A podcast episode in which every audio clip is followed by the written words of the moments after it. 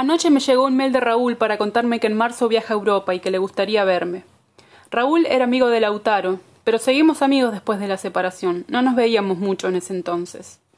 Un día nos cuenta que se vuelve a vivir con su pareja Rubén al pueblo donde nació. Otro día nos cuenta que se casan. A partir de la mudanza de ellos al pueblo, estábamos más al tanto por terceros que por Raúl. Rubén, antes de salir con Raúl, estaba casado y tenía una hija. La ex mujer lo atormentaba y tomaron la decisión de alejarse, por eso se fueron al pueblo.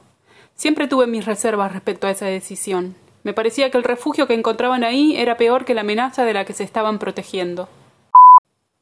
Nos encontrábamos una o dos veces al año y me daba la sensación de escucharlos siempre asaltados por los mismos escenarios que terminaban mal. De a poco nos encontrábamos solamente con Raúl porque quería vernos a solas o porque estaban peleados.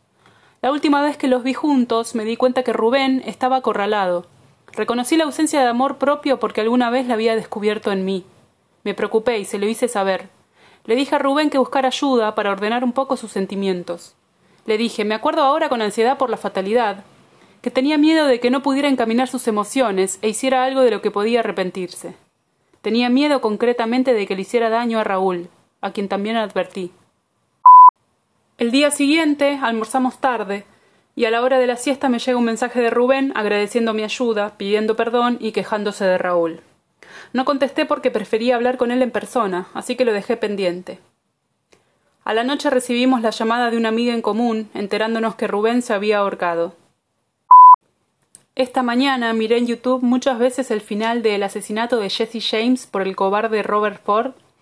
Me emociona profundamente la secuencia final con música de Nick Cave, los planos a los protagonistas, Brad Pitt acercando la silla al cuadro, su muerte preanunciada en el reflejo del vidrio, la cabeza que golpea y el cuerpo que cae grotesco al piso.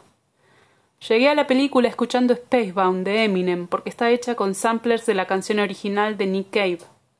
En el video de Spacebound, Eminem discute con su novia, interpretada por Sasha Gray. Su personaje se desdobla partiendo el tiempo en dos y se dispara un tiro en la mandíbula.